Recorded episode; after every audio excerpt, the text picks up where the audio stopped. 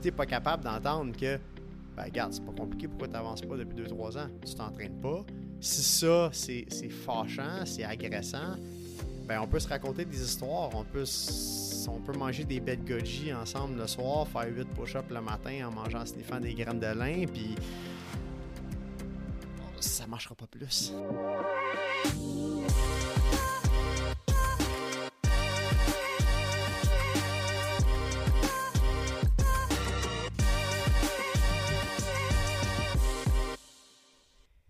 Salut tout le monde, j'espère que vous allez bien. Bienvenue au podcast Fever Talk et bienvenue à un nouvel épisode.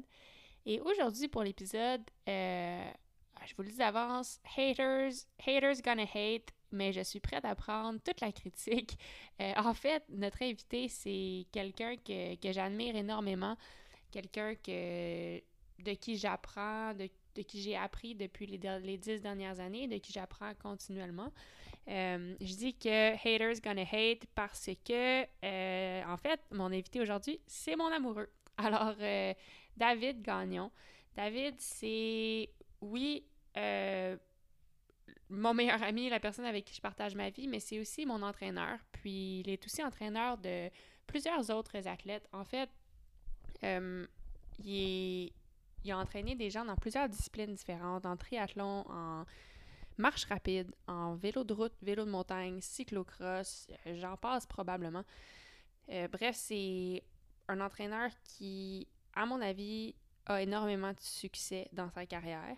Euh, c'est sûr que je suis biaisée, mais je pense qu'après, je pense que les, les, les faits démontrent qu'il y a eu beaucoup de succès.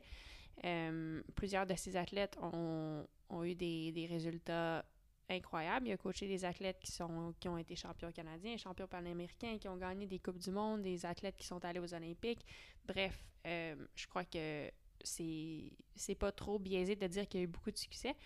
Et je trouvais ça intéressant de l'avoir sur le podcast aujourd'hui parce que David a une façon de voir les choses que moi j'admire beaucoup, que je trouve très intéressante. En fait, David prône beaucoup de rester dans la réalité, d'être très honnête dans qu'est-ce qu'on fait, de ne pas avoir d'ego, puis d'être prête à entendre la vérité pour être capable d'avancer plus rapidement. Euh, il n'a pas peur de dire qu'est-ce qu'il en est vraiment, euh, même si c'est pas toujours euh, le fun à entendre ou facile à dire. Puis il prend beaucoup de prendre responsabilité de ce qui nous arrive, que ce soit bien ou mal, de toujours prendre responsabilité dans le but de pouvoir avancer le, le, plus rapidement possible. David, c'est aussi quelqu'un qui est très, désolé l'anglicisme, mais quelqu'un qui est très solution driven. Euh, peu importe les obstacles qu'il rencontre, David est toujours en mode solution. Donc, euh, c'est rare qu'il va s'attarder trop longtemps au problème, puis il cherche toujours des solutions. Bref, je sentais que, euh, comme je vous disais, moi, j'apprends énormément de lui, donc j'avais envie de partager un petit peu sa façon de voir les choses avec plus de gens.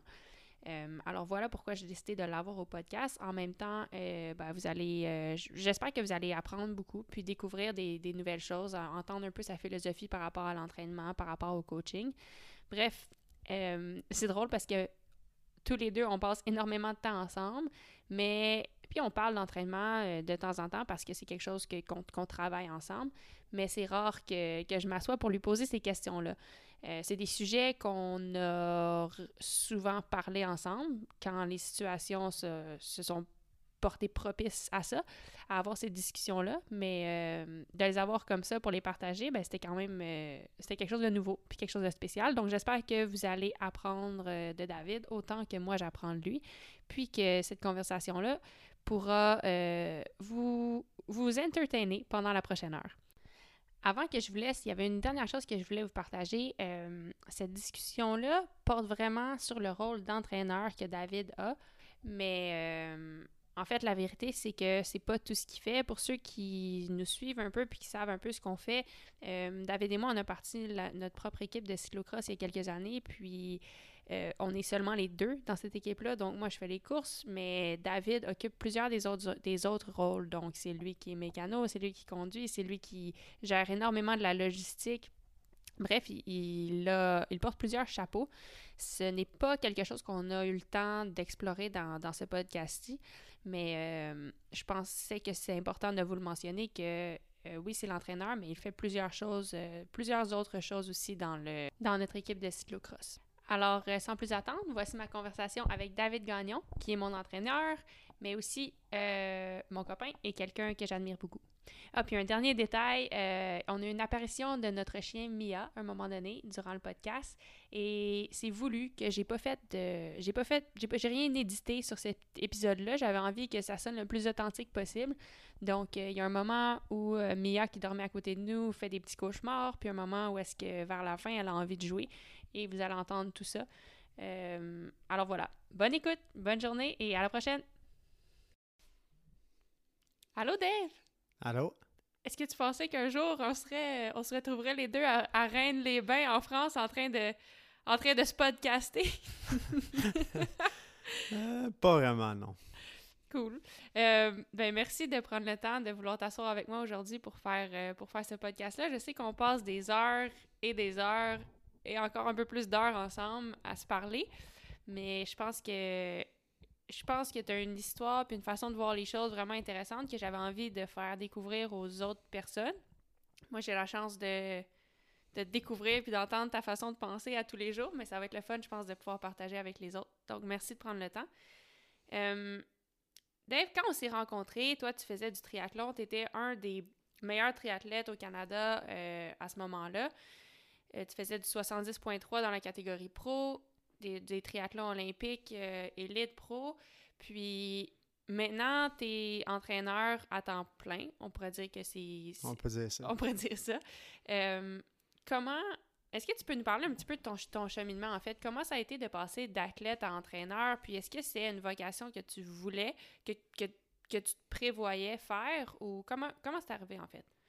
Mais en fait, juste pour commencer, j'ai jamais été si bon que ça dans le sport. J'étais bon, j'étais correct de niveau national, mais jamais, jamais où est-ce que ça aurait été possible d'en faire une carrière. Ça, euh, c'était pas comme si j'avais une carrière dans le sport, puis j'ai fait une transition. J'avais pas de carrière du tout, dans rien en fait.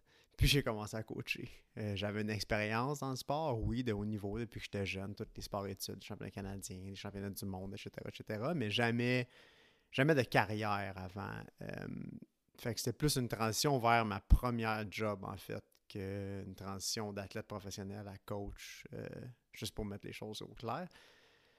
J'ai jamais vraiment voulu être entraîneur. J'ai jamais, jamais, pensé que je serais entraîneur, en fait. Euh, j'ai fait un, technique policière au cégep, puis un début de bac en éduc à l'Université Laval que j'ai pas terminé parce que j'ai j'ai pas apprécié mes premières expériences de stage en, enseignement. Euh, j'ai réalisé que je préférais travailler avec des gens qui étaient déjà motivés, que j'avais pas nécessairement besoin de. Je suis pas un motivateur. Euh, après ça, comment c'est arrivé? Ben, en fait, je m'entraînais avec Joël Numainville à ce moment-là, qu'on avait rencontré dans un camp euh, En Floride, je pense. Ouais, longue histoire très courte. C'était bien spécial, mais finalement, on l'a rencontré dans un camp en Floride. Euh, puis Joe, elle s'entraînait à, Premier Studio, Power Montréal à ce moment-là. Puis euh, Joe, à un moment donné, Joe, elle a dit Hey, me semble que tu serais bon, tu pourrais travailler au studio. Euh, ça serait le fun si tu travaillais au studio. Puis elle m'a présenté aux gens du studio. Puis c'est comme ça que j'ai commencé à vraiment coacher plus professionnellement, si on veut, entre guillemets. j'ai fait mon premier, ma première job de, de PowerWatts Premier Studio, c'était de faire une, installer la tente puis les stations de warm-up pour Mardi de la Chine. Ça fait, euh, ça doit faire quasiment 10 ans de ça. Fait que ça, c'était la première job. Puis après ça, ben, tranquillement pas vite, j'ai commencé à donner des cours avec euh, les clients du studio, coacher les Antilopes, le groupe de triathlon Montréal, coacher un petit peu en privé quelques athlètes un petit peu plus jeunes on a reparti ensemble le, club de triathlon dans Laurentide, Trianor. Euh, pendant ce temps-là, j'étais à l'école à temps partiel en administration. Puis là, éventuellement, on, a parti le studio Power Watts Nord. Euh, puis à ce moment-là, ben, j'ai arrêté l'école. Puis coacher, c'est vraiment devenu 100% de ce que je faisais à travers euh, le studio Powerwatts à Montréal, les Antilopes, le studio Powerwatts Nord, etc. etc. Donc euh, ça a été un petit peu ça. ça, c'est l'histoire. La transition, comment ça s'est fait? Ben, à la fin de quand moi j'ai terminé mes années U23, euh, j'ai réalisé que un, hiver, j'ai eu une fracture de stress au, au tibia, puis quand, quand j'ai recommencé à m'entraîner, j'étais trop gros, puis j'étais trop lent pour m'entraîner avec les, les garçons. fait que j'étais allé m'entraîner avec les filles juniors. Euh, j'ai fait un ou deux ou trois camps d'entraînement avec les, un groupe de filles juniors dans lequel toi tu étais. Puis euh, à ce moment-là, oui, je, oui, je m'entraînais moi, mais je faisais aussi office de, de je veux pas dire assistant entraîneur parce que c'était pas un rôle officiel, mais mentor, si on veut, juste, ou juste personne plus vieille euh, qui avait un peu plus d'expérience. Puis j'ai eu vraiment beaucoup de plaisir à aider. Puis la personne qui, donnait ces camps-là était super le fun. Euh, Kayla était, était très joyeuse. Puis c'était beaucoup axé sur le plaisir, ce qu'elle faisait. Puis c'était le fun. On avait une belle gang, une belle dynamique. Puis c'est à partir de là que, quand après ça, le poste de coaching à Premier Studio est comme devenu plus ou moins une possibilité, ben, j'ai, je me suis dit, ah ben, pourquoi pas? On mhm. pourra, commencer ça, mais sans jamais avoir l'idée que je vais être un coach, c'est ça que je vais faire plus tard. Euh, j'ai jamais vraiment su ce que j'allais faire plus tard, puis je sais pas encore. puis dans ces années-là, dans tes premières années à Premier Studio, je pense que ça. Est-ce que ça ça l'a sparké un peu des étincelles pour toi quand tu as pu travailler avec les groupes de B210 où est-ce que tu peux entraîner les athlètes olympiques, les joueurs de hockey, puis toutes ces gangs-là? Est-ce que c'est quelque chose qui t'a qui t'a excité un peu plus à poursuivre plus dans ce domaine-là? Ben c'est sûr que quand moi j'ai arrêté de faire du sport, l'excellence puis de l'élitisme pendant un bout, je voulais pas nécessairement en entendre parler parce que bah, je voulais juste prendre un petit setback puis dire OK, ben là, c'est plus ça que je fais. Ma vie n'est pas dévouée à chaque seconde à comment je peux m'améliorer puis comment je peux devenir meilleur ou comment je peux aider les gens à faire ça. Puis oui, quand euh, après, je pense un an ou deux que je travaillais à Premier Studio, j'ai commencé à faire les groupes de performance, euh, qui étaient des groupes, là, en, résumé, des groupes d'espoir olympique de différentes disciplines. Euh, soccer, ski de fond, ski alpin, judo, taekwondo, euh, hockey sur glace, Ligue nationale de etc. On les, mélangeait un petit peu dans des groupes. On avait des groupes spécifiques pour certaines disciplines. au début, j'assistais, j'aidais Chris qui donnait les cours, puis éventuellement, je donnais les cours toute seule. Puis ça m'a permis de travailler avec certains des athlètes québécois les qui ont eu le plus de succès euh, dans leur discipline dans ces années-là.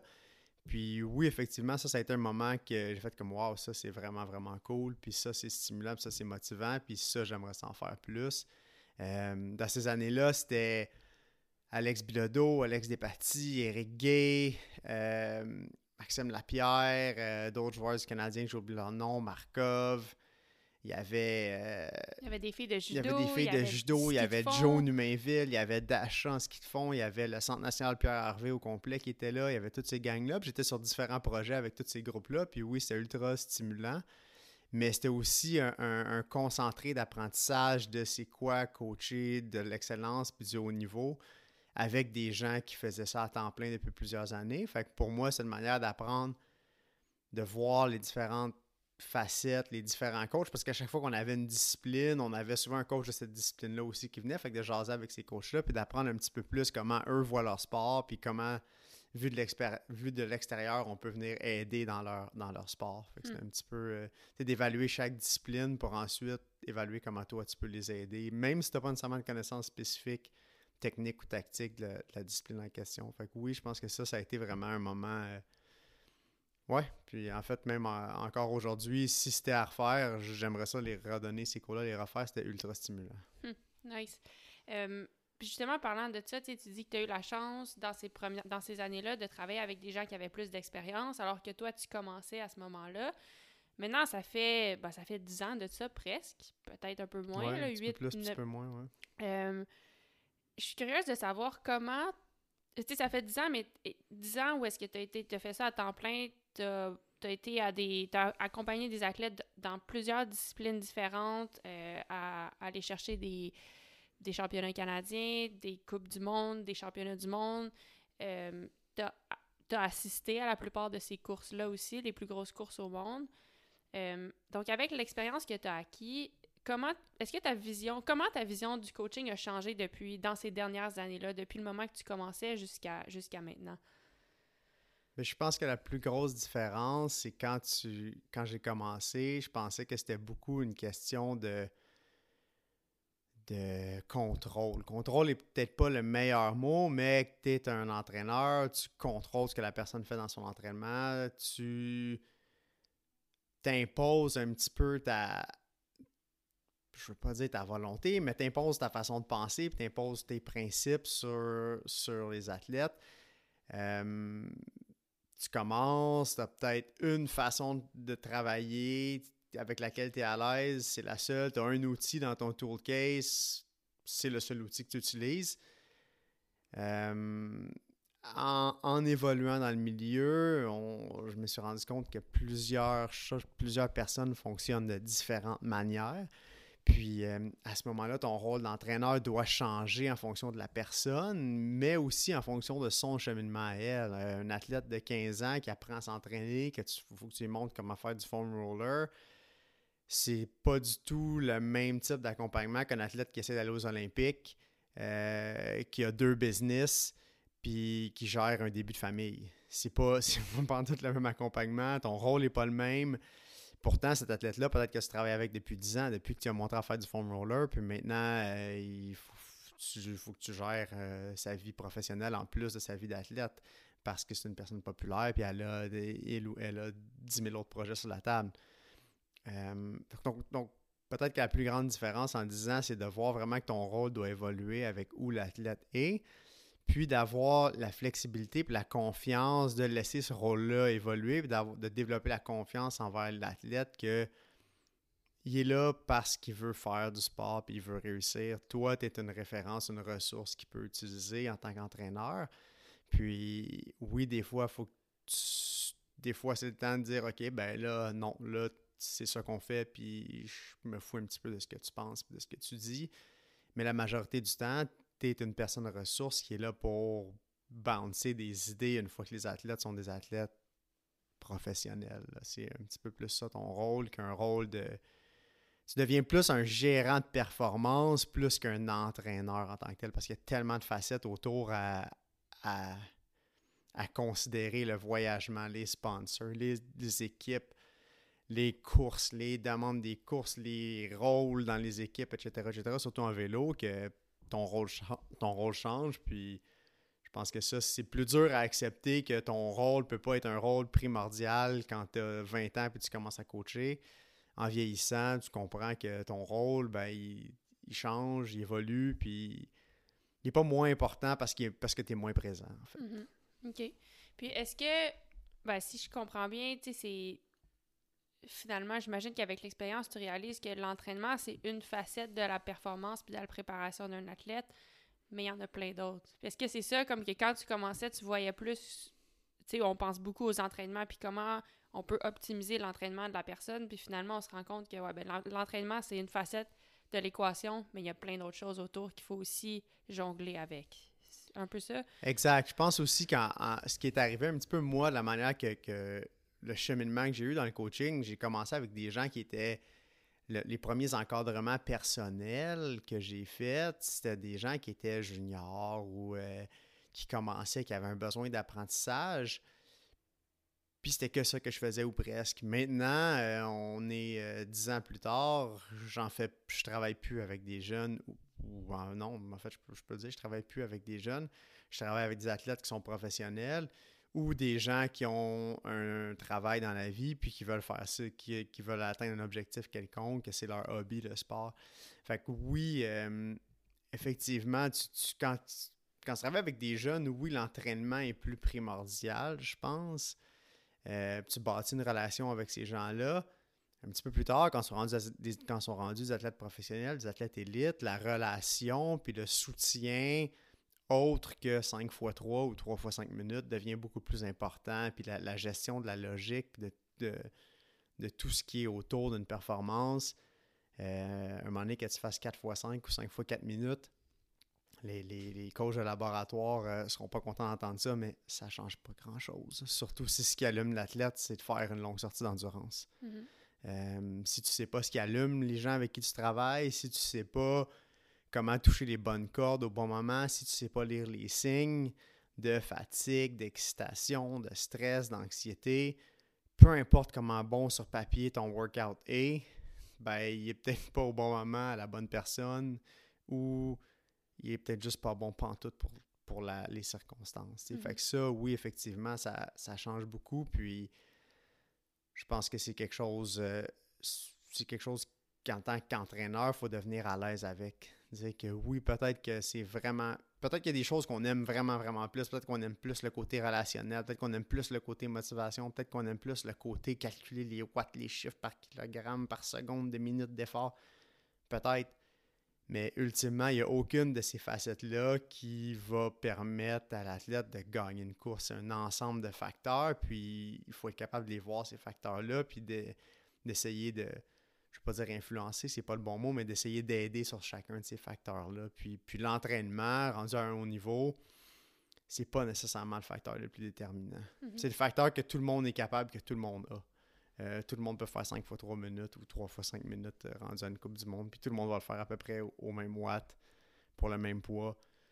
Puis même chose sur les courses sur route, sur les, tri- les triathlons, pardon, ou les courses à pied. C'est plus nécessairement le, ça qui fait la plus grosse différence. Non, ben, c- merci de, merci de partager. Et justement, par rapport à ça, euh, on a une question, puis c'est- drôle, ça fait drôle pour moi de te poser ça parce que je, je le sais, j'en fais un peu partie quand tu prépares, euh, quand tu prépares une année pour nous, mais euh, on m'a demandé de te poser la question comment, quand tu travailles avec des athlètes professionnels, comment justement tu prépares une année typique pour eux? C'est quoi ta démarche? Comment tu, comment tu, tu- prépares ça? Ben, en fait, le- la première chose que, euh, qu'on fait tout le temps, ben, un, je vais m'asseoir avec l'athlète en question, regarder c'est quoi les objectifs, regarder c'est quoi les demandes de. Parce qu'on parle d'athlètes professionnels, pour moi, je parle d'athlètes qui font des carrières puis qui font de l'argent avec ça. Je parle pas d'un athlète sur une équipe nationale qui vit d'un appartement avec 14 000 par année, avec huit autres athlètes. Pour moi, ça, c'est un athlète élite, c'est pas nécessairement un athlète professionnel. Il n'y a pas de gestion d'autres choses autour. Il n'y a pas d'employeur, il n'y a pas de boss. Un athlète professionnel, pour moi, ça va être quelqu'un que c'est sa job. Chaque matin, il se lève, c'est sa job, c'est de faire du sport. Fait que juste pour faire la, la- la- la distinction, c'est pas pour dénigrer euh, Non, mais les autres sports ou les autres disciplines, mais moi, les athlètes, prof- les athlètes professionnels avec qui je travaille, c'est des gens que ils ont un employeur, puis s'ils font pas la job, ils vont se faire mettre dehors Mhm. Euh, ou ils renouvelleront pas leur contrat à la fin de l'année. C'est pas des gens qui sont sur euh, l'équipe nationale de soccer, puis qu'ils ont le- le- l'argent du gouvernement pour les financer, puis qu'ils vont aller aux Olympiques, puis après ça, ils vont changer de carrière, ils vont aller travailler en droit ou etc. Les, les athlètes professionnels avec qui je travaille sont des gens qui vont faire ça de carrière jusqu'à 30, 35, 40 ans, puis après ça, ben, une fois qu'ils auront mangé le dessert, vont se trouver une job euh, mais c'était- décide un peu. Fait que ça, ça en fait, c'est juste pour, pour mettre la table comme il faut sur c'est quoi le- ce type, parce que ça, ça, dev- ça, ça rentre en ligne de compte quand on parle de préparation, parce que si je m'assois avec quelqu'un qui est sur une équipe de route, puis que son rôle, c'est d'être un équipier, puis d'aller chercher des bouteilles, puis de tirer dans le vent, euh, je peux pas comment on peut pas parler d'objectif de gagner des courses il en gagnera pas de courses puis il en gagnera jamais dans sa vie probablement des courses mais il risque mais il va être un athlète professionnel peut-être pour le prochain 10 ans 15 ans quand même ce qui est drôlement concevable si tu es un joueur de soccer en Mhm. fait euh, Ouais, au, au niveau au niveau des fédérations Euh, fait que moi, ben, c'est de m'asseoir avec l'athlète, figurer, OK, ben, c'est quoi, toi, ta job? Qu'est-ce qu'il faut que tu fasses dans ton, ton emploi? Pourquoi on, euh, pourquoi on te paye? Euh, comment on va. C'est quoi les besoins que tu as? J'essaie toujours de partir avec, avec the end in mind. Fait que de dire, OK, si tu veux bien faire euh, autour de Hila, c'est au mois de mai, c'est en altitude.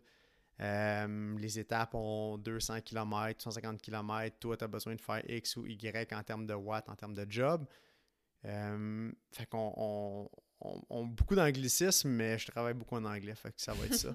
on backtrack à partir de là. Puis, on est OK, ben, où est-ce qu'on est aujourd'hui? Euh, L'objectif final, il est telle date. On crée une progression, où, où se rendre, comment on fait pour se rendre là. Euh, après ça, euh, il y a toujours, il y a toujours plein de facettes à regarder. Les facettes de voyagement, les facettes de contrat, les facettes de camp d'entraînement, les facettes de Ah là, je me marie telle date, les facettes là, je suis en congé telle, telle période. J'ai mon équipe, on a une semaine de team camp que je contrôle pas l'entraînement, on a deux semaines, un mois de team camp que je contrôle pas l'entraînement juste avant les courses. Fait qu'on souvent, je vais prendre des, des grosses feuilles, des, des gros calendriers blancs, je vais mettre tous les points qu'on a déjà. OK, là, je suis en congé, là, je suis en stage, là, je dois aller avec l'équipe, là, je dois faire ci, là, je dois faire ça, papa, papa, papa. Puis là, après ça, ben, on regarde cette espèce de puzzle à moitié fini là, puis on remplit les pièces qui, qui manquent, grosso modo. Euh, une chose qui est certaine, c'est que tu peux faire le plus beau plan d'entraînement annuel qui existe. Euh, la vérité, c'est que si tu tombes malade une semaine, c'est à recommencer. Mhm. Euh, est-ce que je mets énormément d'énergie sur une planification annuelle vraiment, vraiment pointillée puis précise? Il y a 10 ans, oui. Maintenant, non. Ouais, puis le meilleur Euh, exemple, c'est cette année. On- je pense que nous, on est rendu au plan, je sais pas, euh, G. On a fait trois fois le tour de l'alphabet cette année. Ouais, on a fait trois lettre? fois le tour de l'alphabet. Notre premier objectif, c'était de, de- de- de- de gagner la Coupe du Monde à, à Trek en À septembre. Waterloo, en à Waterloo. Ouais. Euh, puis ce cours-là a été annulé il y a 3-4 mois. Depuis là, on s'est mis huit autres objectifs qui ont tous été annulés, changés. Fait que oui, effectivement, cette année, c'est encore pire. Mais ça donne, une bonne, ça donne un bon exemple de un changement. Si tu fais une grosse planif annuelle, vraiment, vraiment pointillée, précise, puis il y a un changement, normalement, si tu croyais tellement en ta, dans ta, ta planif annuelle précise, puis un changement, la logique ferait que ben, tu changes puis tu recommences au complet à 100%. Mhm. Parce que ton plan, tout d'un coup, il est plus bon parce que chaque journée, chaque semaine était tellement calculé. Mais si tu pars avec une idée de où est-ce que tu veux aller, qu'est-ce que tu veux faire, c'est quoi les grandes lignes que tu veux travailler cette année, oui, spécifiquement, mais aussi c'est quoi les grandes, tes, tes grandes lignes de, de directives, qu'est-ce qui vont. Tu sais, ça, c'est quelque chose que pour moi est important d'établir. Qu'est-ce qui est prioritaire pour toi dans l'année puis qui va guider toutes tes décisions. Euh, exemple, depuis deux ans, nous, à chaque année, quand on commence, on fait notre planif ensemble, on dit, ben, cette année, ce qui va être important, ça va être la santé. C'est toujours notre priorité numéro un. Santé, santé, santé, santé. Puis à chaque fois qu'on a une décision, est-ce que je devrais aller faire la course? Est-ce que je devrais aller faire deux heures au lieu de quatre heures parce qu'il pleut puis il fait froid? Est-ce que je devrais faire la muscu? Est-ce que je devrais faire mon entraînement à 9 heures le soir parce que j'ai eu des rendez-vous toute la journée? Est-ce que on, on revient toujours avec cette balise-là de qu'est-ce qui est mieux pour la santé? Mhm. Puis pour la santé, souvent, c'est pas nécessairement la décision qu'on aimerait prendre pour l'entraînement. Mais au final, ça fait je sais pas combien d'années que on n'a pas skippé une semaine ou même une journée. On a skippé deux, trois petites journées d'entraînement cette année à cause d'un mini bobo au genou. Avant ça, ça faisait 4, 5, 6, 7 ans, 8 ans qu'on n'avait jamais skippé une semaine d'entraînement ou une journée d'entraînement parce que malade, blessure, bobo, etc. Fait que la continuité de l'entraînement, pour nous, c'est quelque chose qu'on évalue qui est important. Mhm. Puis, on a évalué que pour ça, ça prenait une santé, une bonne santé. Fait que ça, c'est notre baseline. Fait qu'avoir ça euh, qui va dicter un petit peu où tu t'en vas, oui, avec les grandes lignes de, bon, en préparation générale, je vais travailler ça. En préparation spécifique, je vais travailler ça. Puis avant les courses, je vais travailler ça. Puis, je vais le faire de telle, puis telle, puis telle manière. Euh, on, on l'a, on l'a ce plan-là, on le fait, on le suit, on le regarde une fois de temps en temps dans l'année, mais ultimement, les décisions à tous les jours, le cumulatif de ces décisions-là devient plus importante que la fois que tu as fait ton plan annuel d'entraînement. Tu sais, euh, je pense que ça, c'est pour moi, c'est plus comme ça que je planifie une année. Euh, ouais, en fait, je l'ai souvent dit, euh, je l'ai souvent expliqué de cette manière-là. Tu peux suivre un plan toute l'année, de faire un plan vraiment strict, puis pro- progresser vraiment de 0,05% toutes les semaines, puis commencer à puis avoir une progression qui est très, très, très linéaire. Puis c'est un petit peu comme si tu avais, pour moi, moi, c'est mon opinion, c'est un petit peu comme si tu avais des, des, des œillettes de cheval, puis tu voyais pas les opportunités qui peut-être pourraient te faire progresser de 2, 3, 4% d'une shot parce que tu regardes ton plan, puis tu suis ta progression, puis mon plan annuel est important, puis je suis à chaque semaine. Puis cette semaine, ben, je peux pas aller faire d'entraînement avec la championne du monde ou je peux pas aller en camp d'entraînement cette semaine-là avec la championne du monde parce que moi, ça donne une semaine de récup. Mhm. Ah, OK. Ben, tu viens de côté passer à côté peut-être d'une opportunité que tu aurais appris énormément, Mhm. puis qui aurait peut-être changé le cours de ta carrière parce que toi, cette semaine, il fallait que tu fasses ton, ta semaine de récup, puis tu n'étais pas capable de dire, ben, garde, je vais prendre l'opportunité, puis je vais sauter dessus, puis à long terme, je vais, gagner là-dessus. Fait que de rester, d'avoir une idée globale d'où tu t'en vas, avec des guidelines qui te guident, mais de rester ouvert aux opportunités, c'est plus comme ça que je préfère préparer des années ça a évolué à travers le temps. Comme je disais, il y a 10 ans, c'était vraiment différent. Puis c'est pas la même chose pour un jeune qui va être dans une ambiance de club, qui va avoir deux entraînements par semaine avec le club, puis qui s'entraîne la fin de semaine avec sa famille. Mais moi, ça, c'est pas ce que je fais comme, euh, comme coaching. Fait que pour ça, je peux pas parler de ça en ce moment. Mm-hmm. Euh, Mais je pense que qu'est-ce que tu dis, c'est. Puis c'est vrai que ça a évolué parce que même dans ce que nous, on fait, il y a quelques années, on aurait peut-être passé à côté d'une opportunité comme ça. Mais maintenant, Maintenant, non, parce que je pense qu'on. Je sais pas si tu es d'accord, mais je pense que peut-être que la confiance. Avoir une, confiance en ce que tu fais, puis la façon que tu vas prendre des décisions, ça aide à rester ouvert, puis à pas juste suivre le plan. oui, c'est sûr. Puis aussi, mm-hmm. avec les années, à, on, je parlais de coffre d'outils un petit peu plus tôt. Tu commences, tu as juste un marteau, ben tout est un clou. Fait que tu mm-hmm. frappes avec ton marteau. Euh, quand tu accumules des années d'expérience, ben, si, si tu t'impliques puis tu t'engages dans ce que tu fais, tu vas te développer un, coffre outil qui est un petit peu plus complet. Puis quand tu vas être face à une vis, ben, tu n'essaieras pas de taper dessus avec ton marteau. Tu vas peut-être essayer de trouver ton tournevis au lieu. Fait que oui, ça, ça, demande plus de confiance. Mais c'est aussi quelque chose qui se bâtit avec l'expérience, euh, mm-hmm. d'être capable de, changer un petit peu, puis de, d'adapter ce qu'on fait. Hmm. Oui, c'est vrai. Euh, mais pendant qu'on parle d'entraînement, j'avais envie de, de, partager quelques concepts que j'ai appris de toi au cours des années. Puis, étant donné qu'on parle d'entraînement, j'avais envie de, de, commencer par ce concept-là. En fait, tu m'as déjà dit, en ce moment, ta compagnie de coaching s'appelle DG, DG Endurance Coaching. Puis, tu m'as déjà dit, si c'était à refaire, puis que je pouvais changer mon nom, j'appellerais ça No Nonsense Coaching.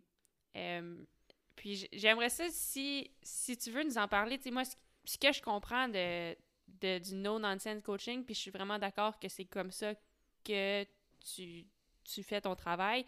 Euh, tu sais, en ce moment, dans, le cyclisme, il y a tellement de... Ah, je sais pas comment dire, mais le, de popularité autour des marginal gains, puis comment je peux aller chercher un demi-pourcent ici, puis un demi-pourcent là, puis je pense que ce que tu me rappelles toujours, puis tu viens d'en parler justement, il faut bien faire la base. C'est bien beau aller chercher la cerise sur le gâteau, mais si t'as pas de gâteau, tu t'iras nulle part. Euh, donc moi, c'est quelque chose que j'ai appris de toi, puis je voulais savoir si tu peux nous, parler un petit peu de, cette philosophie-là, de ce concept-là. Ouais, ben en fait, l'analogie du gâteau, c'est vraiment cela que j'utilise. Moi, je te l'ai volé, en fait. c'est correct, c'est correct. Regarde, je vais, le, je vais la comme, comme dirait ton père, je vais l'exploser. oh, euh, tu sais, si t'as beau, tu peux faire le meilleur. je, m'installe, je vais faire un gâteau. J'ai pas le choix, ça prend de la farine. J'ai pas le choix, ça prend un certain liquide, du lait, du beurre, de l'eau. J'ai pas le choix, ça prend un certain gras, des, du beurre, des œufs. Euh, du coconut butter, du, fais ce que, ce que tu veux. Tu n'as pas le choix d'avoir des ingrédients de base qui vont former 80-90% de ton gâteau. Après ça, tu fais ton gâteau. Euh, si tu n'as pas de farine, si tu n'as pas d'œuf, si tu n'as pas de lait, ton gâteau va être vegan puis il va goûter à marde. Ça, c'est sûr. Euh, puis tu pourras pas mettre de glaçage sur ton gâteau, tu n'auras pas de gâteau. Mhm. Euh, tu pourras encore moins mettre de cerises, tu n'as pas de gâteau. Tu vas étendre ton glaçage dans le fond de l'assiette, puis tu vas dropper une cerise en plein milieu de l'assiette, puis ça va avoir l'air de rien. Mhm. C'est-à-dire, voici mon gâteau, ben c'est très discutable que c'est un gâteau. Euh, il y a vraiment, vraiment, vraiment, vraiment beaucoup de gens, surtout dans le coaching, surtout des gens qui ont peu d'expérience de sport de haut niveau, de voyagement, de performance steady à l'année longue, qui, des, des gens qui vont dire qu'ils sont coach parce qu'ils ont fait une fois un événement ou parce qu'ils ont fait une fois un cours d'une fin de semaine de coach, qui vont avoir accroché sur des mini détails. Euh, il faut absolument que tu, prennes, tu manges des bêtes goji. Il faut absolument que tu prennes de la graine de lin le matin. Il faut absolument que tu prennes tes pulses au réveil. Il faut absolument que X, Y, X, Y, X, Y.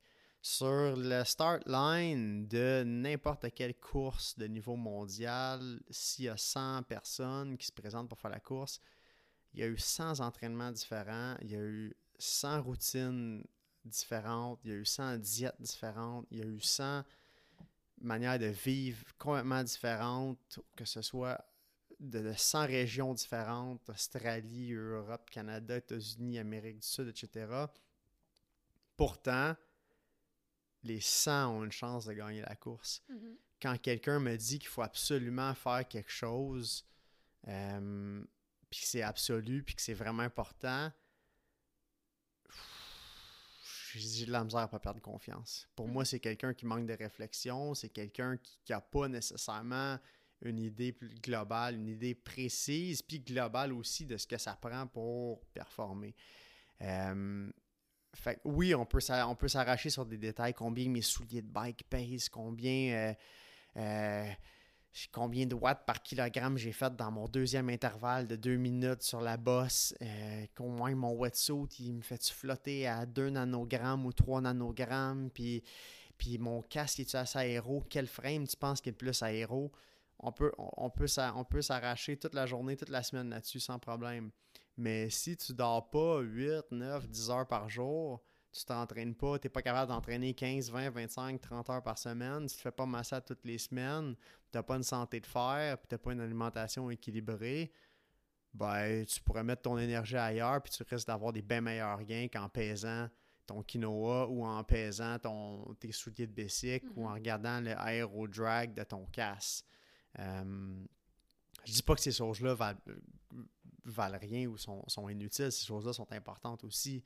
Mais il y a tellement, tellement, tellement de gens qui vont mettre tellement d'énergie sur un micro pourcent euh, au lieu de regarder en, pleine face. OK, ben moi, je tombe malade quatre fois par année, puis je perds quatre fois 10 jours d'entraînement par année. Je perds 40 jours par année d'entraînement.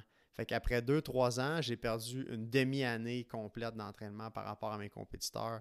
Quand même mon casque est plus aéro, ça change rien. Non, ça change rien pour tout que ton casque est plus aéro. Focus sur toi rester en santé puis pas tomber malade. Fait que sont quoi les étapes que tu peux faire? Puis ça, ça va te permettre d'aller gagner 3, 4, 5, 6, 7, 10, 15 de plus à long terme sur ton entraînement et tes performances versus te battre pour un gramme sur tes souliers ou euh, un degré sur ton casque. Puis tu sais, quand je pense c'est très vrai. Puis tu sais, si, si, on parle, tantôt on parlait du rôle d'un entraîneur, puis je pense que ça, ça fait, ça c'est une grosse partie du rôle d'un entraîneur parce que des fois, en tant qu'athlète, tu as le nez collé au mur, tu vois pas nécessairement de big picture, puis tu as l'impression que tu fais très très bien les choses.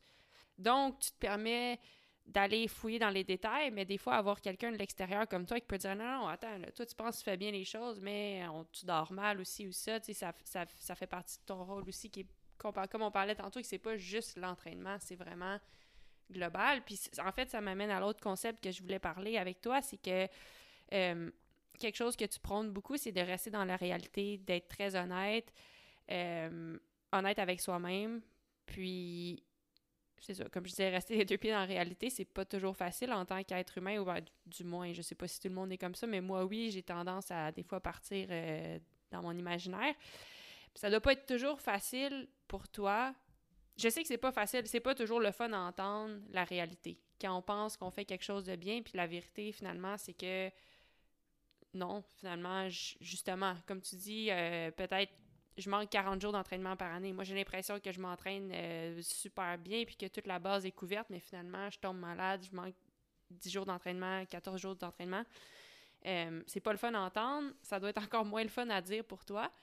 Mais en fait, moi, un des concepts, c'est ça que j'ai appris de toi, c'est que si on n'est pas dans la réalité, si on n'est pas capable d'être honnête avec soi-même, il n'y a pas de façon d'avancer.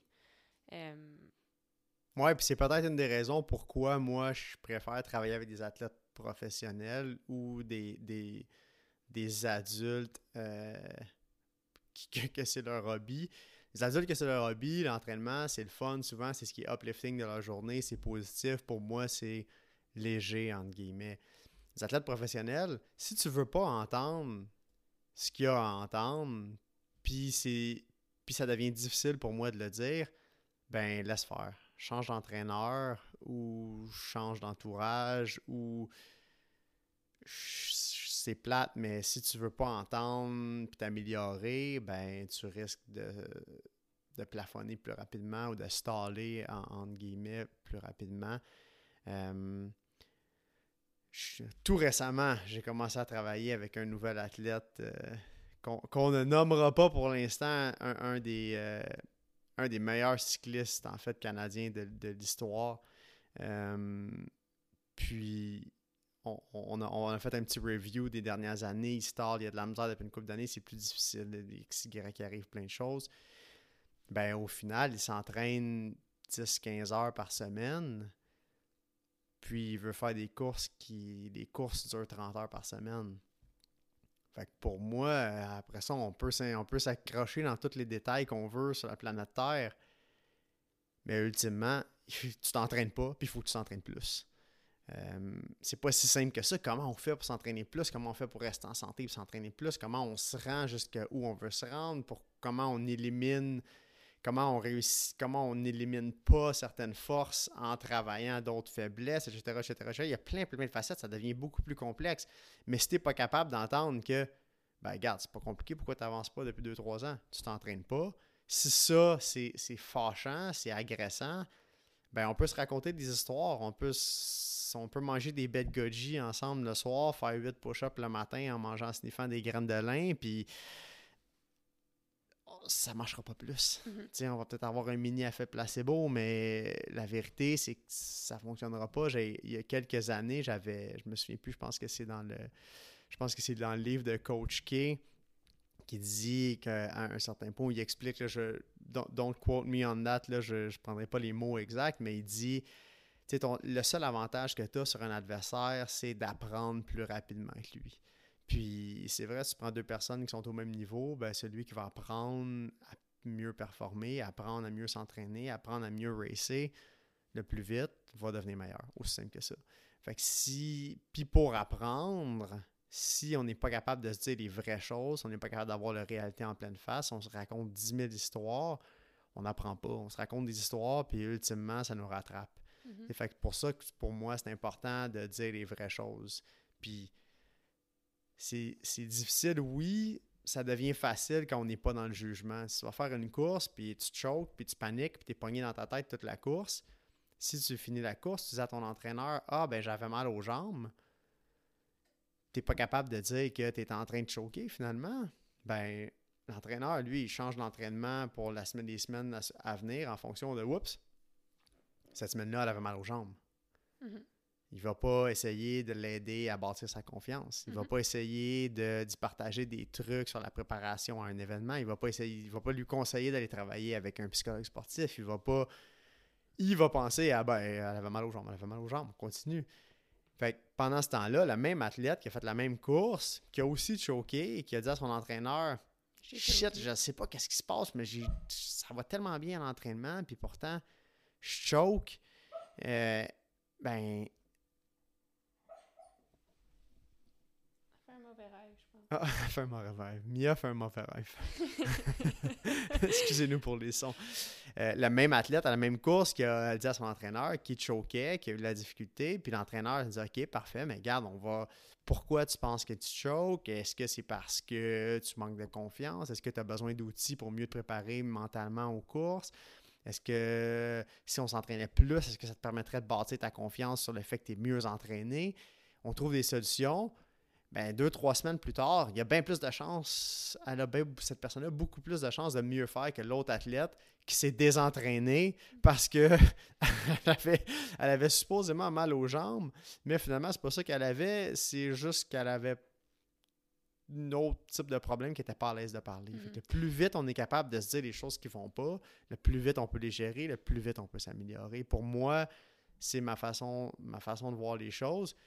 Des fois, moi, euh, je suis pas énormément patient, puis comme, comme ils disent ici, du coup, des fois, ça sort un peu tout croche. Euh, fait que ça, euh, des fois, c'est plus difficile. je, j'ai moins de patience, ça sort vite, ça sort tout croche. Puis ça, c'est quelque chose sur quoi j'ai travaillé énormément dans les dernières années, puis sur lesquels j'essaie de travailler encore. Mais quand on est dans l'acceptation, puis on n'est pas dans le jugement, même si ça sort vraiment, vraiment, vraiment direct, puis avec deux, trois cris ou tabarnak dedans, on devrait être capable de dire Ah ouais, ok, c'est vrai, ça. Mais, puis tu sais, 100%, mais en même temps, je pense que ça, ça vient à se rappeler, puisque moi, je suis de l'autre côté, celle qui reçoit le commentaire la plupart du temps. Puis des fois, je suis froissée sur le, sur le coup, mais en même temps, c'est toujours de me rappeler, s'il voulait pas m'aider, il me le dirait pas. Tu sais, tu partages ça pour aider la personne. Tu sais, c'est un travail d'équipe à la fin de la journée. Puis moi, il faut toujours que je me le rappelle. Puis c'est parce que j'ai un, un ego. Fait que des fois, je l'accepte mal, le commentaire sur le coup. Je suis comme un peu fermée. Puis il faut toujours que je me rappelle constamment, ah non, attends, on, est, on fait ça ensemble il m'aide juste à m'améliorer. Il m'abandonnerait s'il me disait s'il me le disait pas, en fait. C'est ça. En fait, tu as dit le. T'as utilisé le mot que, que moi j'utilise souvent, spécial, parce que pourtant on se voit pas tant que ça.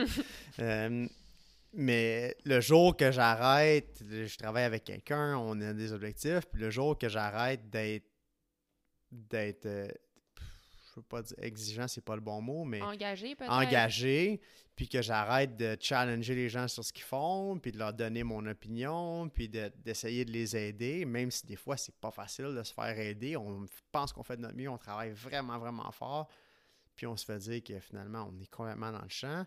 Le jour que, pour moi, c'est pas super le fun des fois de dire ça, là, hey, ouais, je, je le vois que tu essaies vraiment fort, mais c'est vraiment de la merde, puis il faut qu'on recommence à zéro. C'est pas le fun de dire ça, puis la confrontation qui risque de s'en suivre aussi est pas, est pas, est pas excitante, est pas intéressante. Mais le jour que j'abandonne, puis que j'acquiesce, puis que je dis Ah ouais, ouais, ah ouais, ouais, ah ouais, super, puis que je t'encourage, puis que je te flatte dans le sens du poil tout le temps, ben pour moi, c'est un petit peu abandonner les gens.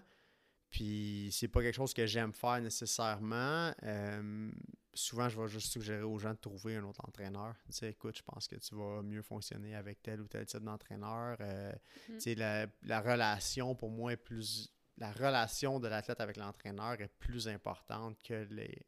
Ou, pas dire plus importante, mais au moins égale à les capacités de l'entraîneur en tant que tel. Tu peux avoir un entraîneur qui a presque pas d'expérience, qui a plus ou moins d'expertise, mais tu as une super belle relation, pardon, relation avec.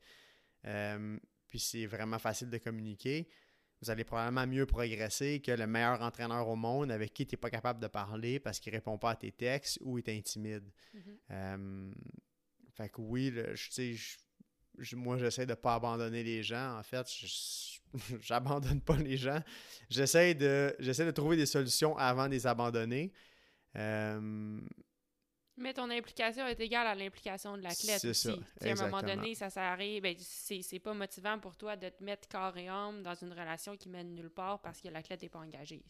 Ben si, exactement. Puis je, je dis quand, quand, je parle avec des, des nouveaux athlètes qui, qui, cherchent un entraîneur, j'ai la limite de mon implication et la limite de ton implication. Si tu rentres tes workouts à tous les jours, puis tu mets des commentaires à tous les jours, puis tu m'écris, tu m'appelles à tous les jours, je vais donner du feedback à tous les jours, te répondre à tous les jours, t'écrire à tous les jours, puis être engagé dans ta réussite à tous les jours.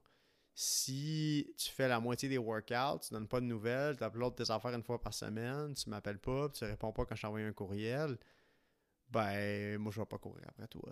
C'est mm-hmm. surtout dû au fait que je travaille majoritairement avec des athlètes professionnels, des gens, des, des, des gens qui veulent devenir dans les meilleurs au monde dans ce qu'ils font j'ai pas besoin d'être là. Oui, des fois, je peux être, avoir un petit rôle de motivateur, mais j'ai pas besoin d'être là pour te remettre à jour sur ces choses-là que je considère qui sont tellement basiques. Si mhm. tu passes à côté de ça, moi, je décroche.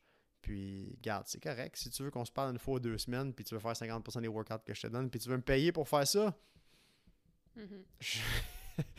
c'est plate, c'est moins stimulant pour moi, c'est moins excitant. Pour toi, j'ai pas l'impression que tu retires le plus de ce que tu pourrais du service que, que, tu essaies d'avoir. Mais c'est ça. Mhm. Euh, puis de l'autre côté, ben, tu, je tu sais, dans le passé, on a déjà acheté des billets d'avion à des jeunes que je coachais parce que je voulais absolument qu'ils vivent certaines expériences. Mhm. Puis les héberger chez nous des semaines, des mois de temps, euh, c'est pas, pour moi, il n'y a pas nécessairement de limite au niveau de l'implication. Mhm. Euh, j'aimerais ça revenir juste une seconde à quelque chose que tu disais tantôt, tu sais, ben, c'est par rapport à l'honnêteté encore. Puis des fois, euh, tu, ben, c'était une anecdote anodin, mais moi, je me retrouve beaucoup là-dedans, tu sais, par rapport à, à choquer, puis pas être capable de l'avouer.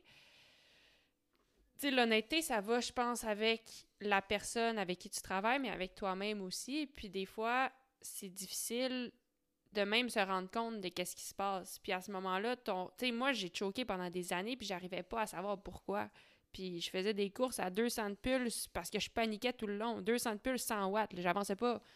Mais j'étais pas capable de comprendre qu'est-ce qui se passait vraiment. Puis tu sais, est-ce que tu es d'accord que peut-être que c'est différent parce qu'on a une relation spéciale, mais de sais, des fois, ton rôle, c'est peut-être comme de regarder ce qui se passe de l'extérieur, puis de d'encourager les gens à, être honnêtes avec eux-mêmes, puis à se réaliser, à réaliser qu'est-ce qui se passe vraiment. moi, je me rappelle, c'est toi qui m'a qui m'a aidé à me rendre compte que je choquais, puis quand je m'en suis rendu compte, j'ai ben un, j'ai pleuré, j'ai pleuré et pleuré pendant des heures et des heures parce que je pour moi, c'était comme un c'était comme une défaite de faire ça, mais en même temps, de l'avouer puis de le réaliser, c'est ce qui m'a permis de passer par-dessus. Ben, on a travaillé ensemble pour passer par-dessus, puis un jour, euh, finalement, être capable de, faire des courses sans choquer. Euh, dans le fond, je sais pas exactement c'est quoi ma question, mais est-ce que c'est ton rôle aussi d'aider les gens, tu penses, à, être honnête avec eux-mêmes, en plus d'être honnête avec, avec, avec toi pour pouvoir grandir? Oui, oui, puis puis, euh, c'est là que moi, souvent, j'ai de la difficulté. Comme je disais plutôt, j'ai vraiment pas énormément de patience. Euh, je suis pas un motivateur. Fait que des fois, de prendre vraiment beaucoup de temps puis d'essayer de trouver de 25 manières différentes comment faire réaliser quelque chose à quelqu'un parce que tu vas le blesser si tu lui dis trop directement ou si tu lui suggères des choses, penses-tu que tu te choques parce que tu as peur de perdre, parce que parce que tes parents sont sur le bord puis tu es stressé que tes parents soient sur le bord? Penses-tu que tu te choques parce que, je, je il y a deux, il peut y avoir autant de raisons qu'il y a de personnes? Mais pour moi, si je peux pas dire quelque chose d'aussi direct à quelqu'un, c'est plus difficile. Je suis mhm. pas je suis pas nécessairement un fin psychologue ultra patient avec euh, énormément de d'outils de, de, ce côté-là. Pour moi, je peux te faire une liste. On va les dérouler ensemble c'est quoi? Tu choques parce que. Ouais, t'es très terre à terre, très dans, la réalité. Je vais être très, très direct, puis des fois, ça, ça passera pas. Des fois, il faudrait être un petit peu plus de finesse avec certaines personnes. Fait, fait que c'est pas un rôle que j'apprécie énormément de, de, de, pousser les gens à, à, à, à trouver eux-mêmes leur. Euh, à essayer de leur, faire réaliser leurs leur choses là, en passant par en arrière. J'aime mieux passer euh, direct. Direct, parce que j'aime mieux défoncer la porte, en fait. je, trouve, je trouve, pour moi, c'est plus facile de défoncer la porte que de passer par derrière, ça, c'est clair. Euh, oui, c'est oui, c'est quelque chose qui, qui, est super important en tant qu'entraîneur. Comme je t'ai dit, moi, c'est. Je sais que je sais que j'ai pas j'ai pas 18 outils différents dans, le, dans, dans mon toolbox euh, pour, pour ce type de travail-là.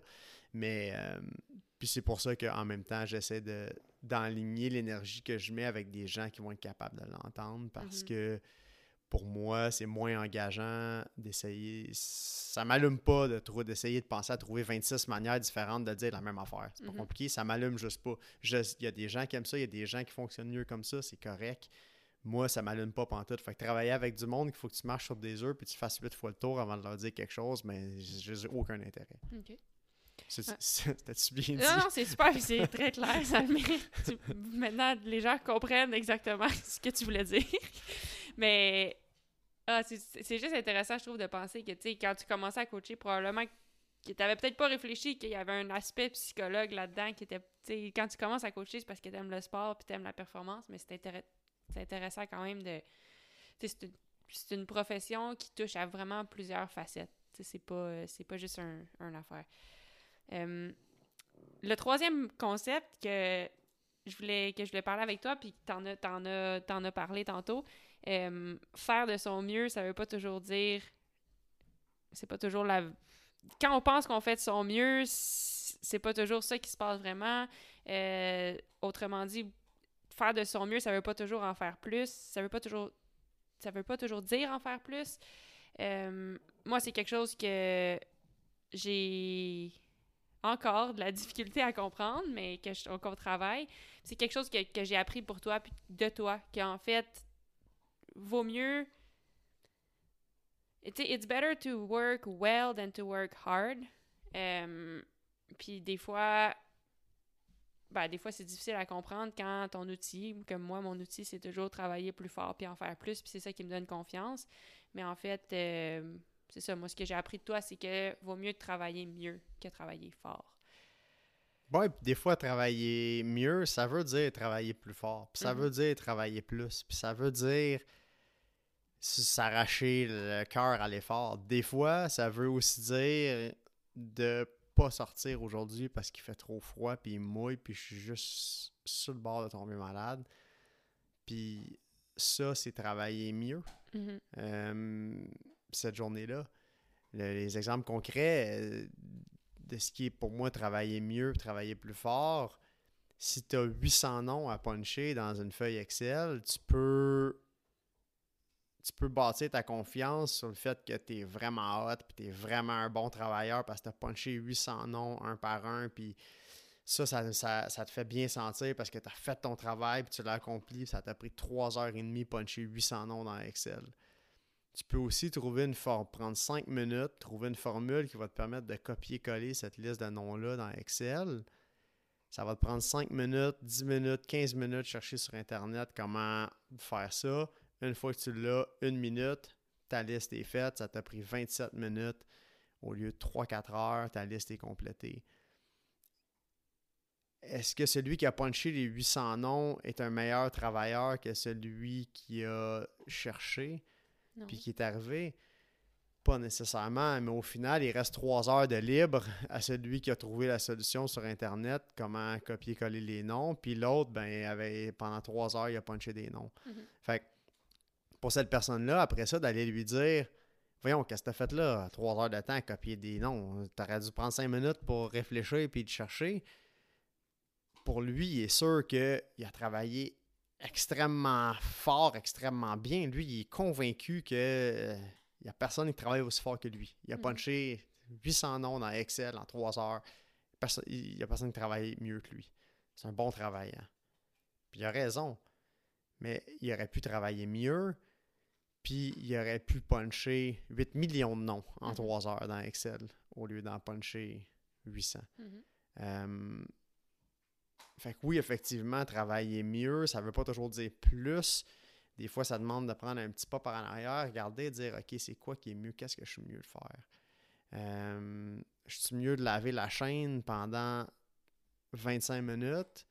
Je suis mieux, de- je vais donner un exemple de, de- de- d'entretien de vélo pour nous dans notre situation. On fait du cyclocross en ce moment, on est en Europe, il mouille euh, constamment, régulièrement. On fait des courses dans la boîte beaucoup de gens vont dire ah, je lave pas mon vélo au laveur à pression parce que ça use les bearings du jeu de direction, ça use les bearings du pédalier, ça use les bearings du dérailleur. Vous avez raison, ça use les bearings du dérailleur. Fait que tu laves ton bicycle à brosse, à brosse à dents, avec une hose puis un bucket d'eau. Ça te prend deux heures et demie à toutes les fois que tu laves ton vélo. Sors le pressure washer, ça prend moins d'une minute, le vélo est comme neuf oui, après une saison, après 50, 100 lavages, 200 lavages, les bearings sont à changer, puis le jeu de direction est à changer. Sauf que tu vas avoir sauvé 50 ou 100 fois 2 heures Mhm. à laver ton vélo ou une heure. À la fin de la journée, il t'a resté 50 heures pour faire d'autres choses, soit travailler un petit peu plus pour te permettre de- d'acheter un nouveau jeu de direction puis un nouveau bottom bracket, puis à la place de ça, tu te seras pas fait chier à laver ton bike au bucket toute l'année, Mhm. ou tout simplement pour faire d'autres choses, puis tu vas les changer de toute façon à la fin de la saison, ton jeu de direction puis ton bottom bracket. Fait que ça, c'est un autre, juste un autre exemple plus concret de qu'est-ce qui est travaillé mieux, qu'est-ce qui est travaillé plus intelligemment, qu'est-ce qui est adapter le travail à la tâche, puis essayer d'optimiser ce que toi tu fais. sais. Ouais, ben, tu sais, moi, la façon que ça m'a aidé, puis la façon que je l'ai compris, c'est que moi, mon outil, en fait, c'est toujours plus, puis plus fort, plus vite, puis à un point que j'en étais stressée à faire des entraînements de qualité parce que dans ma tête, c'était chaque jour d'entraînement devrait être mon meilleur jour. Fait que, tu sais, c'est toujours de faut que j'en fasse plus, faut que j'en fasse plus. Mais maintenant, puis ça me stressait pour les courses et pour les entraînements. Puis maintenant, je travaille à, réfléchir à, OK, telle course, la façon de la gagner, c'est de rester calme, puis de bien me positionner, puis de regarder qu'est-ce qui va se passer. Puis pour moi, de comprendre ça, ça me donne tellement plus confiance parce que parce que je me rends compte que juste faire normal, ça va peut-être être assez. Plutôt que toujours me dire qu'il faut que je fasse la meilleure performance que j'ai jamais faite de ma vie. Là, c'est plus une façon pour moi de rester dans la possibilité plus que dans quelque chose que ben, c'est vraiment stressant parce que j'ai jamais fait quelque chose d'aussi bien de ma vie. Puis moi, ça, ça m'a aidé à gagner des courses que j'avais jamais gagnées avant. Ou tu sais, ça m'a. À mon avis, à moi, c'est une, c'est une manière très, très, très amateur de penser que Mhm. Pour faire quoi que ce soit dans la vie, que ce soit gagner des courses, avoir une promotion, avoir n'importe quel achievement que tu veux faire, c'est une, une façon amateur de penser, de dire que ça va prendre tout ce que j'ai ou un miracle ou Mhm. travaille, fais ce qu'il y a à faire, tu vas arriver à l'objectif. Quand je parlais de planification, on se planifie qu'on veut faire une heure à 420 watts au mois de août. Ben, on sait qu'au mois de juin, il faut qu'on soit capable de faire 40 minutes. On sait qu'au mois de février, il faut qu'on soit capable de faire 20 minutes pour que quand on arrive au mois de, à l'objectif, on sait qu'on est capable de le faire. C'est une performance qui, aux yeux de tout le monde, peut avoir l'air exceptionnelle. Effectivement, c'est exceptionnel comme performance, puis ce l'est en tant que tel, mais tu n'as pas besoin de moyens exceptionnels. Mhm. Tu as rempli ton, tes outils, tu as les moyens pour faire cette performance exceptionnelle-là, qui pour toi est une performance Normal. normale, Mhm. parce que ça fait des mois que tu te prépares et que tu fais ça. Fait que de tout le temps dire qu'il va falloir qu'on se dépasse, va falloir qu'on fasse de notre mieux, il faut vraiment qu'on qu'on qu'on ah, ah, ah, ah, ah, ah, Qu'on reach qu'on plus. reach plus, puis plus haut, puis plus loin. Des fois, oui, quand c'est le temps à l'entraînement ou dans ton quotidien, sur chacune des petites décisions que tu vas prendre, d'avoir cette vision-là, mais pas sur un gros moment là, précis. Là, il faut que je devienne euh, Hulk ou euh, Spider-Man, puis je vole, puis je lance des toiles d'araignée. euh, ça n'a pas rapport. hein. Non, C'est une performance qui est régulière. tu sais, les- les- les- Souvent, les gens vont être ultra contents de faire une grosse performance la journée qu'elle a lieu, que la course a lieu, parce qu'ils sont contents du timing, ils sont contents d'avoir été capables d'achiever ce qu'ils savaient qu'ils étaient capables de faire. Mhm. C'est tout temps ça. C'est tout temps ça que tu entends tu vas en entrevue. Ah, je suis content parce que je savais que je l'avais dans moi, ça. Ou ah, je suis content parce que ça fait des années que je me prépare pour ça. Puis Mhm. là, finalement, je l'ai fait la bonne journée que ça comptait. Mais c'était pas, euh, c'était pas de la magie, c'était pas de la pensée magique, c'était pas. Ton focus est dans ta préparation, puis ton, ton, la qualité de ta préparation te permet de faire une performance exceptionnelle, mais qui pour toi feels natural. Non, c'est juste exécuter ce c'est que tu fais toujours, en C'est fait. juste ça que tu as fait. Mhm. Tu sais, le- un, exemple, les gens qui te suivent puis qui écoutent le podcast, l'année passée, tout le monde était surpris quand tu as gagné la, cou- la Coupe du Monde à Iowa. On savait, on, on savait pas que tu allais gagner la course, tu peux pas contrôler ce que les autres font, mais on savait que tu étais dans une forme pour gagner la course, puis tout l'été, on a fait des entraînements exactement structurés pour cette course-là. Mhm. Je sais pas combien de fois on a couru une minute à bloc dans la piste de ski qui est à la même inclinaison que la bosse de la course. Puis quand tu as gagné la course, ben, littéralement dans la bosse de course à pied là, Mhm. euh, c'était pas une surprise. C'était une surprise pour tout le monde qui savait pas qu'on était préparé à faire une performance exceptionnelle. Mhm. Euh, même chose pour plein d'autres performances que, que je nommerai pas ici, mais. Ouais. Cool. c'est ça. Euh, bon, on, a- on, on tire à la, fin, euh, à la fin du podcast, mais il y a juste quelques autres choses que je voulais, par- que je voulais euh, te demander. Euh, en tant qu'entraîneur, ben, tu l'as vécu, tu as été athlète toi-même, puis maintenant, tu as un autre rôle dans la performance. Puis, je suis curieuse de savoir, pour toi, d'où la satisfaction, d'où ta satisfaction vient? Comment tu décris le succès pour toi? Dans ton rôle euh, dans ton rôle d'entraîneur? Qu'est-ce qui te fait le plus triper? Toutes des façons différentes de poser la même question, en fait. Ben pour moi, dans, dans mon rôle d'entraîneur, ce qui peut définir le succès pour moi, c'est d'avoir une belle relation avec les athlètes avec qui je travaille. euh, qui va par-dessus juste la performance. Mhm. Pour moi, ça, c'est le succès.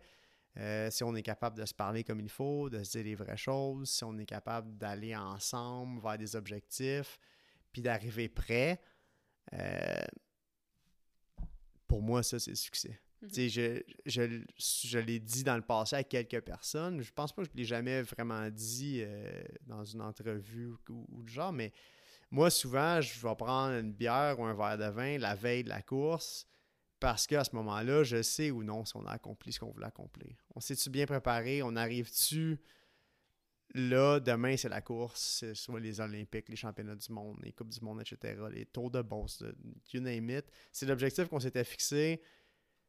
Je suis énormément content du travail qu'on a fait, de la communication, de... Si tu gagnes la course demain ou tu finis 200e parce que ta chaîne a brise au départ, si on a changé ta chaîne avant le départ, puis si tu as fait tout ce que tu pouvais faire pour te présenter cette journée-là dans le meilleur des, des, de, ta, de ta forme, puis dans le meilleur de tes capacités, malgré tout ce qui peut arriver, pour moi, ça, c'est un succès. Mhm. Que tu gagnes, tu finisses 200e, après ça, ça me dérange pas. Fait que souvent, moi, je vais célébrer, entre guillemets, parce que je célèbre pas vraiment. non, mais c'est toujours un- il y en a toujours un autre après. Ouais, c'est ça, mais souvent la veille de la course, je vais savoir qui on est rendu. Après ça, pour moi, David, qui n'est pas entraîneur, c'est quoi le succès? Ben pour moi, c'est me réveiller le matin, euh, aller prendre une marche avec Mia, puis euh, avoir la décision de ce que je fais dans cette journée-là. Décider qu'aujourd'hui, je vais prendre une marche, je vais faire une ride, je vais travailler deux heures en après-midi, je vais faire un bon souper, puis je vais aller au cinéma ce soir, puis avoir le, la flexibilité, puis m'être donné le style de vie, puis le, la, d'avoir pris les décisions qui m'ont amené à avoir une vie où est-ce que dans le fond, je fais pas mal ce que ça me tente quand ça me tente, ou du moins c'est ce que j'ai l'impression, ben pour moi, ça c'est le succès. Sais, Puis ça n'a pas rapport avec gagner des courses ou finir dernier ou faire euh, 500 000 par année ou peu importe. C'est vraiment juste de me réveiller puis de dire, bah, ben, aujourd'hui, j'ai 5-6 tâches de travail à accomplir que je peux faire pas mal quand ça me tente, sauf peut-être ce rendez-vous-là. Puis le reste du temps, ben, ah, ben ça me tente d'aller à l'épicerie, puis ça me tente de faire des muffins, puis je vais faire un pain tantôt, puis je vais aller m'écraser dans le spa en fin de journée, puis euh, je vais aller checker les abeilles en fin de journée. Pour moi, ça, c'est le succès. Puis Euh, ben on pourrait quasiment finir sur cette, cette si belle phrase que tu viens de dire, mais euh, je voulais juste savoir avant de, avant de terminer, en fait, est-ce que. quels sont tes objectifs pour la suite? Est-ce qu'il y a des athlètes en particulier que tu aimerais accompagner ou des événements en particulier où est-ce que, que, que tu aimerais que tu aimerais faire ou est-ce que tu as des objectifs que, que tu n'as pas encore accomplis dans ta carrière d'entraîneur puis que tu aimerais accomplir? Pas vraiment, non. Je pense, tu sais, je, je, je viens de le dire un Mhm. petit peu. Pour moi, les résultats, puis aller aux Olympiques ou non en tant qu'entraîneur, ou aller au, au championnat du monde ou non euh, cette année, l'année passée, l'année prochaine, pour moi, c'est pas ça qui est la motivation d'être entraîneur. C'est beaucoup plus au niveau de la relation avec les athlètes, puis de la- de l'optimisation du potentiel des personnes, puis de la qualité de vie que moi, je réussis à conserver à travers ça. Pour Mhm. moi, c'est ça le succès, beaucoup plus que gagner les Olympiques puis gagner les championnats du monde. Euh, Peut-être le Doggy Cross à Jingle Cross avec Mia? ouais, peut-être le Doggy Cross Oui, avec Mia. J'aimerais ça! Mia a entendu Doggy Cross, Doggy ça l'intéresse. hein? Mais non, en fait, euh, tu sais, je suis pas vieux. J'ai la chance d'avoir été dans les championnats du monde de toutes les disciplines cyclisme. J'ai été dans les championnats du monde de triathlon. Euh, j'ai été dans, je sais pas, 50, 60, 70 Coupes du Monde, des courses de niveau mondial. J'ai travaillé avec des athlètes qui ont gagné les Olympiques, gagné les championnats du monde. Je, trouve ça vraiment, vraiment nice. Par-dessus tout, je suis content des amis que j'ai fait à travers ça. Puis je suis content du style de vie que, que je, puis qu'on est capable d'avoir à travers ça. Puis des, des, des, euh, des amitiés qu'on a conservées. Puis de. C'est ça, je pense. Cool. Tu sais, moi, je me souviens, euh, une des, une des premières belles journées. Une des, une des vraiment belles journées de sport qu'on a eues, c'est l'année qu'on s'entraînait beaucoup avec Jay Martin, Jérémy. Mhm. Puis les deux, vous avez gagné le championnat canadien ensemble pour la première fois à Sherbrooke. C'est pas gros, là, comme. Je veux dire, c'est pas gros gagner le championnat canadien. Oui, c'est gros. Regardant le passé, Jay, il mène une super belle vie maintenant. Euh, toi, tu as continué, puis tu as gagné des affaires qui étaient bien plus gros que le championnat canadien. Pourtant, ça, pour moi, c'est un beau moment. Mhm. Peut-être plus que gagner une Coupe du Monde. Ouais, je suis d'accord. Euh, dernière question, en fait, c'est une question que j'ai posée à plusieurs personnes sur le podcast.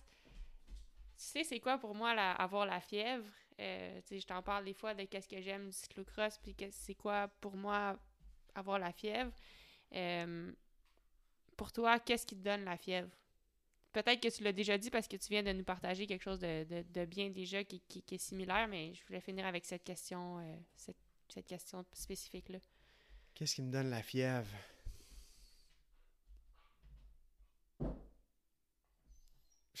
le COVID. la quantité. le- le- le- Non, en fait, qu'est-ce qui me donne la fièvre? euh, vraiment, tu sais, des, des gens passionnés, des gens qui sont, qui sont fiévreux?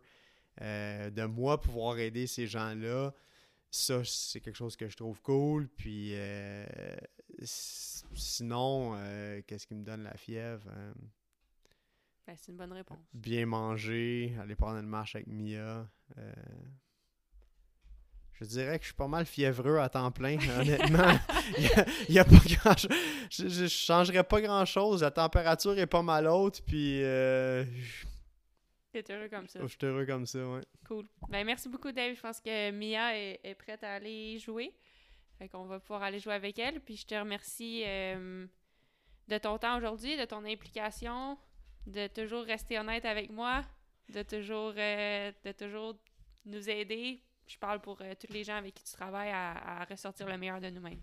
Ben, merci à toi d'avoir pris le temps, puis ben, je m'en j'aurais dit à bientôt, mais dans le fond, tu assis en face de moi, puis on passe le prochain. Ça se annonce dans quelques heures s'il confine la France au complet pour le prochain quelques nombres de semaines, puis on est en France. Fait que je te dis pas à la prochaine, je te dis À tout de à suite. tout de suite. Merci.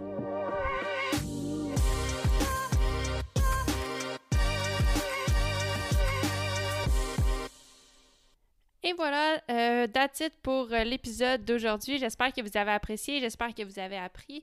Euh, ça fait maintenant sept épisodes qu'on qu'on sort avec le podcast Fever Talk. Donc, si vous aimez les épisodes, si vous les aimez pas, quoi que ce soit, on aimerait avoir du feedback. Euh, Laissez-nous savoir ce que vous en pensez. Si vous avez des questions que vous aimeriez nous poser, euh, que ce soit à moi personnellement par rapport aux courses ou quoi que ce soit, ça me ferait plaisir de les répondre à la fin des épisodes. Ou sinon, si vous avez des suggestions d'invités ou des gens que vous aimeriez absolument avoir sur euh, entendre euh, à propos de ces gens-là, n'hésitez pas à nous le dire.